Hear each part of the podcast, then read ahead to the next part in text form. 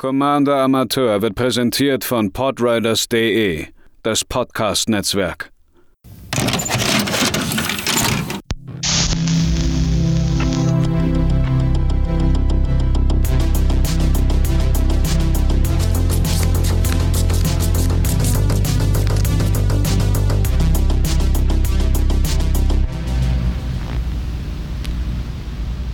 Einen wunderschönen guten Tag, liebe ZuhörerInnen, hier bei einer weiteren Folge von Commander Amateur. Mein Name ist Matze, ich benutze er, ihm Pronomina und heute geht es mal wieder um ein Budget Deck, das ich sehr spontan zusammengeworfen habe. Der liebe Ed John Dent im Discord hat nämlich nachgefragt, wie er sein persönliches Mr. Orfeo the Builder äh, Deck umstellen könnte, was für Karten man vielleicht nutzen könnte. Und das hat mich auf eine Idee gebracht, denn äh, ich habe da ein bisschen natürlich bei EDA Track rumgeguckt und dabei sind mir zwei, drei Karten ins Gesicht gesprungen, wo ich mir dachte, hm, vielleicht könnte man daraus ja ein feines Budget-Deck zusammenschmeißen. Äh, Bevor es losgeht in die DeckTech Day üblichen Hinweise, wenn ihr äh, mit mir interagieren wollt, würde mich das natürlich freuen auf äh, jedwede Form und Weise, sei es auf dem Discord-Server, sei es bei äh, Social Media, auf Instagram.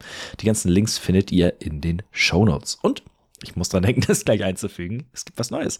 Und zwar ist Commander Amateur jetzt auch auf YouTube. Vielen Dank dafür an Jakob. Denn äh, YouTube hat es möglich gemacht, die RSS-Feeds automatisch äh, einpflegen zu lassen, so dass ja sofort ein, äh, eine Videoversion in Anführungszeichen hochgeladen wird mit dem Folgencover und eben der Audiospur. Das erleichtert das Ganze sehr. Dementsprechend findet ihr die ganzen Folgen alle auch da. Äh, da macht das ganze Kommentieren natürlich ähm, deutlich mehr Sinn, einfach wie äh, YouTube da aufgebaut ist. Dementsprechend würde es mich natürlich freuen, wenn ihr da vorbeischaut, vielleicht Kommentare da lasst, äh, aber trotzdem vielleicht beides hört, denn äh, die besten Statistiken kriege ich einfach über die Audioversion. So sieht das nun mal aus. Mr. Orfeo the Boulder ist ein Junt Commander. Der kommt aus New Capenna, was ja für mich immer eh schon äh, ein Zeichen ist. Oh ja, da kannst du wahrscheinlich sehr viel Spaß mit haben und gehörte zu den Riveteers, hießen die guten. Ein farbloses, ein schwarzes, ein rotes, ein grünes für ein 2-4 Rhino Warrior. Gute Kombi. Der sagt, immer wenn wir angreifen, wird äh, die Power einer Kreatur bis zum Ende des Zuges verdoppelt. Das heißt, wir müssen einfach nur eine Kreatur seitwärts drehen und dann sagt, sagt Mr. Orfeo, ah, ja, hier, äh, Entschuldigung, äh, das wird jetzt einmal äh, doppelt so dolle wehtun. Und die Idee, die ich hatte, beziehungsweise die anscheinend nicht nur ich hatte, sondern auch noch mehrere Leute im Internet, ist, dass man ein Deck rund um Ball Lightnings äh, baut. Wer es nicht weiß, Ball Lightning ist eine äh, Kreatur, die schon sehr alt ist, kostet drei rote Mana, ist eine, ist ein Elemental mit Trampel und Eile, 6-1. Und am Anfang unseres Endsteps müssen wir Ball Lightning opfern. Äh, in 60-Karten-Formaten ist relativ klar, was man damit machen möchte. Man spielt diese Kreatur und macht damit sehr viel Druck, weil das ist sehr viel Stärke für nur einen Zug, äh, die man aber für drei Mana kriegt. Nun ist natürlich die Frage, wie können wir sowas auf EDH, auf einem Vierspieler-Format mit, 60, äh, mit 40 Leben umbauen? Ähm, erstmal habe ich alle möglichen Formen dieses Effektes rausgesucht. Den Original Board Lightning haben wir natürlich. Dann hat man sowas wie Spark Elemental, das Ganze in klein. Ein rotes äh, Trampeleile haben, glaube ich, fast alle, die ich rausgesucht habe. Und am Anfang, am Ende des Zuges opfern wir sie, das will ich jetzt nicht immer vorlesen. 3-1. Lightning Serpent kostet ein rotes und ein X, wobei X gleich dann äh, plus 1 plus 0 Counter sind. Ursprünglich ist es eine 2-1er. Perforous Intervention macht was ähnliches. Äh, X und ein rotes für eine Hexerei. Wir können entweder einer Kreatur oder einem Planeswalker zweimal X Schaden zufügen oder wir machen X1er roten Elementar-Kreatur-Token mit genau den gleichen äh, Sachen wie Ball Lightning. Lightning Skelemental ist äh, eine Multicolor-Version davon. Ein schwarzes, zwei rote, 6-1.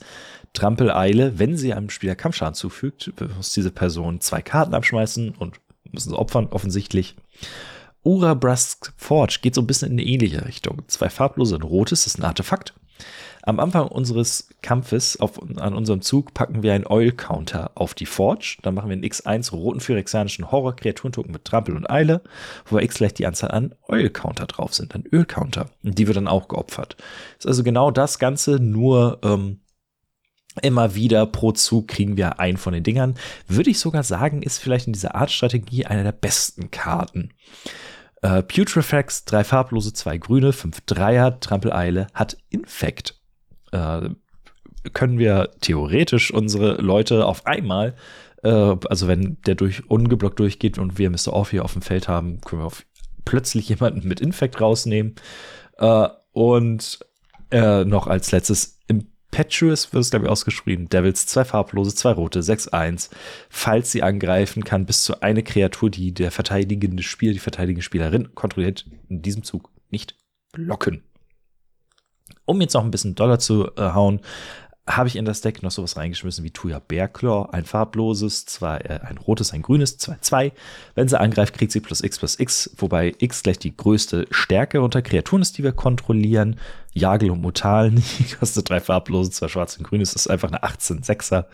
Und Xenagos, God of Revels, drei farblose, rot-grün, 6-5, Indestructible, ist einer der, der äh, Götter war lange Zeit enorm teuer und hat mich gewundert jetzt, als ich gesehen habe, wie krass sie runtergegangen ist im Preis. Äh, am Anfang unseres Kampfes kriegt eine andere Kreatur plus x plus x bis zu eines Zuges, wo x gleich ihre Power ist. Das heißt, aus so einem Ball Lightning wird statt einer 6-1 auf einmal eine 12-7er. Und äh, das macht dann doch schon deutlich mehr Druck. Mit Mr. Orphy auf dem Feld ähm, kann das sehr schnell sehr krass eskalieren.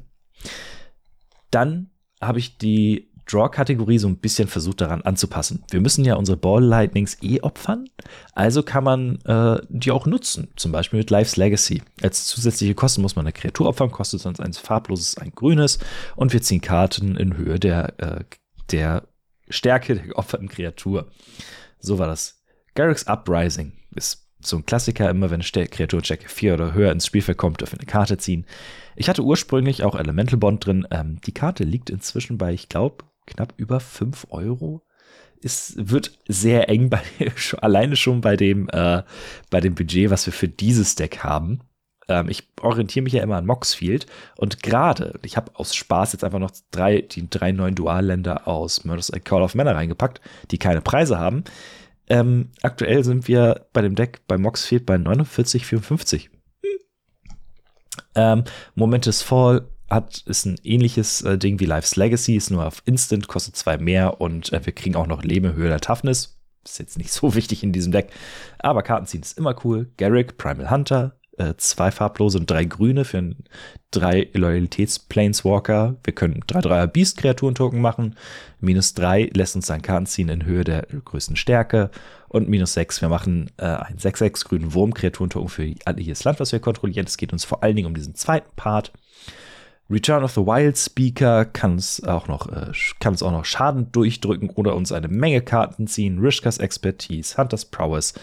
Wer schon mal grün gespielt hat, wenn es um große Kreaturen ging, der kennt diese Karten inzwischen schon ganz gut. Nun haben wir zwei Probleme. Wir spielen nicht viele Kreaturen, die mit Mr. Orfeo äh, Synergien haben, beziehungsweise die mit ähm, die äh, da bleiben, die uns eine Verteidigung bieten. Da habe ich versucht, in zwei Arten drumherum zu arbeiten. Zum einen haben wir äh, eine, ein, eine kleine Fog-Suit. Äh, wer das noch nie gehört hat, Fog ist ein Instant, kostet ein grünes und besagt, verhindere jeden Kampfschaden, der in diesem Zug zugefügt wurde. Davon haben wir sechs Karten hier drin. Und eine Sache, die ich vielleicht vergessen habe zu erwähnen. Die, so wie das Deck jetzt gerade aufgebaut ist, wie ich es zusammengeworfen habe, weiß ich nicht, ob das so perfekt funktioniert. Äh, die Goldfisch-Sachen waren eher so, es klappt, aber ich glaube, man muss noch deutlich an den, äh, an den verschiedenen Stellschrauben drehen. Sind es genügend Fox? Sind es genügend Kreaturen überhaupt? Ergibt das alles in irgendeiner Form und Weise Sinn? Da müsst ihr vielleicht noch mal, wenn ihr das Deck selbst spielen wollt, noch mal selbst dran. Ähm, ich hatte aber zumindest eine Menge Spaß ist, zusammenzuwerfen. Und äh, ich glaube, die Grundidee kann auch äh, sehr viel Spaß machen. Also, Fox sind dafür da, um äh, den Kampfschaden zu verhindern. Das sind unsere defensive Möglichkeiten. Obscuring Haze ist zum Beispiel erstaunlich günstig zu haben. Äh, zwei farblose, ein grünes für äh, dass jeder Schaden verhindert wird, der äh, von Kreaturen unserer Gegner zugefügt wird. Wir können das Ganze aber auch umsonst casten, falls wir unseren Commander kontrollieren. Thwart the Enemy, zwei farblose, ein grünes für ein Instant, verhindere jeden Schaden, der äh, in diesem Zug von Kreaturen, die unsere Gegner kontrollieren, zugefügt werden würde. Äh, da muss man ein bisschen aufpassen. Es gibt welche, die Kampfschaden verhindern und welche, die normal ganzen Schaden verhindern. Da gibt es durchaus Unterschiede. Äh, oder ist inzwischen bezahlbar. Und ich habe mich sehr gefreut, dass ich sie hier reinpacken konnte, genauso wie Xenagos. Und daher kommt wahrscheinlich auch der hohe Preis. Äh, Arachnogenesis, zur farblose in grünes. Ähm, wir machen X, 1, 2 grüne Spinnkreaturen-Token mit äh, Reichweite, heißt Reach auf Deutsch. Wobei X gleich die Nummer an Kreaturen ist, die uns angreift. Und dann wird jeder Kampfschaden verhindert, der nicht Spinnenkreaturen in diesem Zug zugefügt wird. Ähm, ist ein äh, wunderbarer Fock, der die, das Kampfgeschehen sehr schnell drehen kann auch wenn die Spinnen jetzt für uns vielleicht nicht so relevant sind durch Mr. Orfeo. Aber sie bilden uns auf jeden Fall äh, für mehrere Züge dann wahrscheinlich eine schöne Verteidigungslinie. Und dann ist natürlich die Frage, okay, wie kommen wir denn jetzt, aber wie lösen wir das Problem, dass wir gar nicht so viele Kreaturen haben? Wir benutzen Regrowths, äh, Recursion Pieces. Äh, Regrowth, ein farbloses, ein grünes, Hexerei, man holt eine Karte aus dem Friedhof auf die Hand zurück.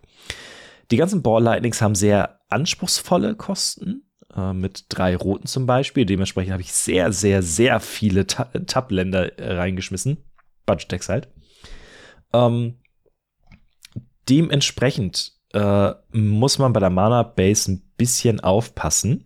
Aber sobald wir da ordentlich äh, sind, können wir mit Regrowth, mit äh, Reclaim, mit Noxious Revival, ähm, Fungal Rebirth und wie sie nicht alle heißen, diese Karten immer wieder auf die Hand nehmen und dann immer wieder Druck machen. Das ist so ein bisschen die Grundidee dahinter. Wie gesagt, ist ein bisschen tricky, da die äh, richtigen die, das richtige Verhältnis hinzubekommen. Aber äh, ich glaube, hier steckt eine ganze Menge Spaß drin. Invasion of Chandala kann man hier auch spielen, weil es endlich mal richtig Sinn ergibt.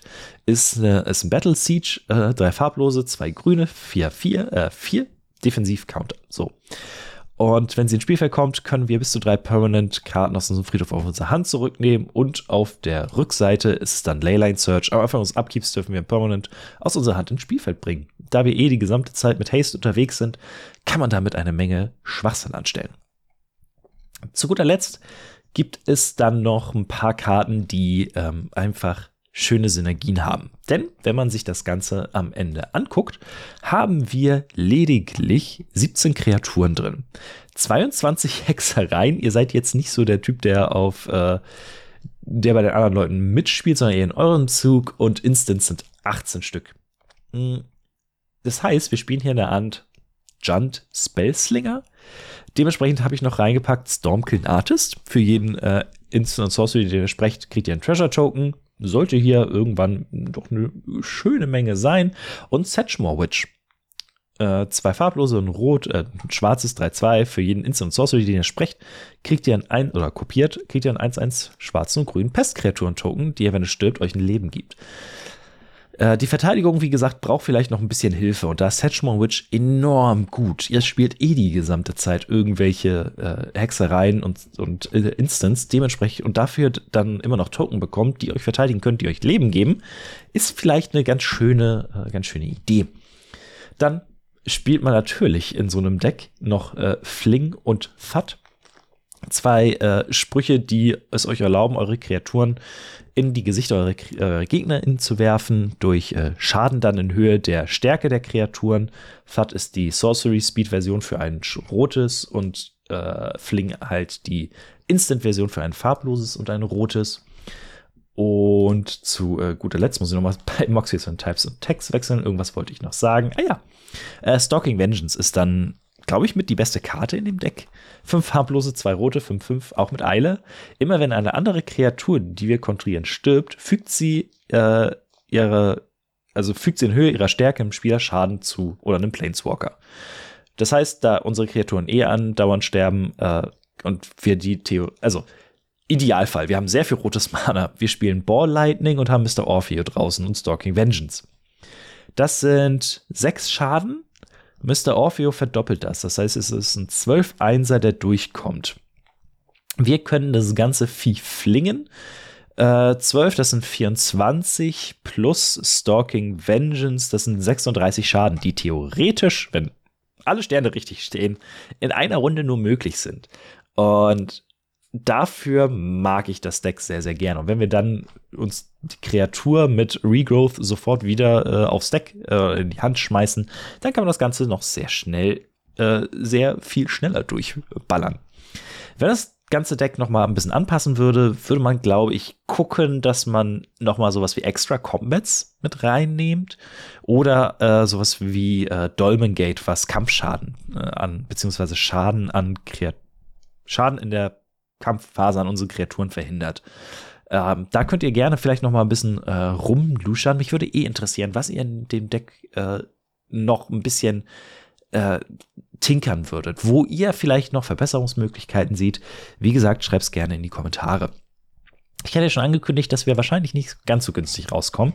Wenn man das Ganze durch den Shopping Wizard jagt bei äh, Card Market, kommt man auf ein Article Value von 56 Euro. Mit Shipping sind wir bei 72 ungefähr. Und da fehlen eben noch die drei neuen Länder. Äh, die teuersten Karten sind äh, zum Beispiel Arachen Genesis. Es ist runtergegangen, kostet keine 35 Euro mehr oder was es mal war, ist aber immer noch mit 5,50 Euro recht teuer. Äh, Xanagos kostet auch immer noch 4 Euro. Und äh, Plump the Forbidden ist zum Beispiel auch ein schöne, schöner Drawspell für uns, kostet aber auch 2,15. Life's Legacy kostet 2,90. So kommt das halt hin, dass man dann doch ein paar teurere Karten hat. Aber insgesamt finde ich, äh, lohnt sich das, weil man sehr viel lustige Sachen mit diesem Deck macht und äh, seinen Tisch auch überraschen kann, glaube ich. Man muss eine schöne Mischung finden aus, ich baue mich langsam auf und habe irgendwann so meine Ressourcenverteilung so gut, dass ich plötzlich zuschlagen kann, wie, äh, wie so eine Viper. Und dann muss man gucken, okay, wie halte ich es jetzt aus, dass der Tisch vielleicht gegen mich äh, interagiert und äh, dafür die richtigen Karten auf der Hand halten. Ähm, ich glaube, mit diesem Deck kann man eine ganze Menge Spaß haben. Wie gesagt, ich freue mich über jedweden Verbesserungsvorschlag, den ihr äh, überall lassen könnt. Und ansonsten hören wir uns beim nächsten Mal wieder und bis dahin habt noch eine schöne Zeit.